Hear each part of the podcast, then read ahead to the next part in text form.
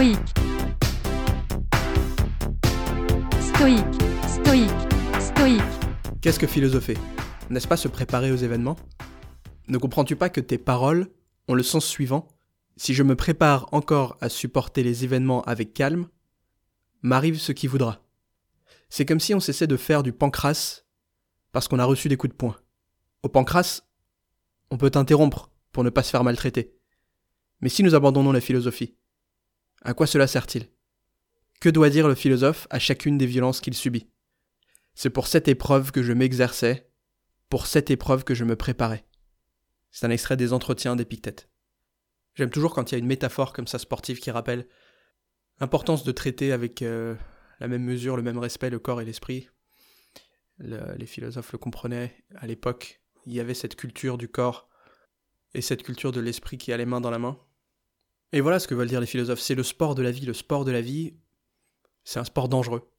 C'est un sport dans lequel on se prend des coups. Mais on se prend des coups, on se relève. On peut pas quitter le ring. La philosophie, ça nous apprend à endurer ces coups. Ça nous apprend à les supporter. Ça nous apprend à continuer.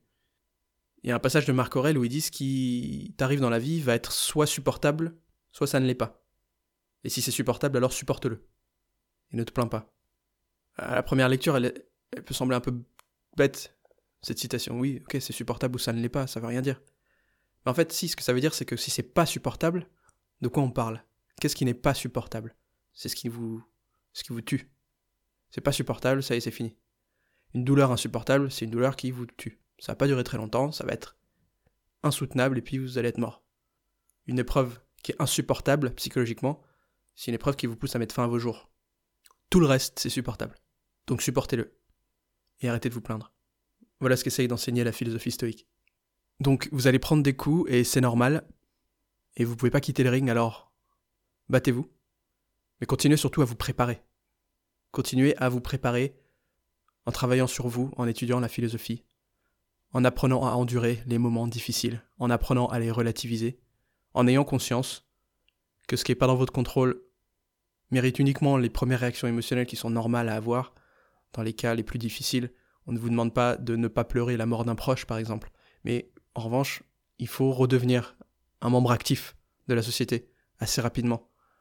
Il ne faut pas se renfermer et abandonner tout espoir de vie parce qu'il vous est arrivé quelque chose de tragique.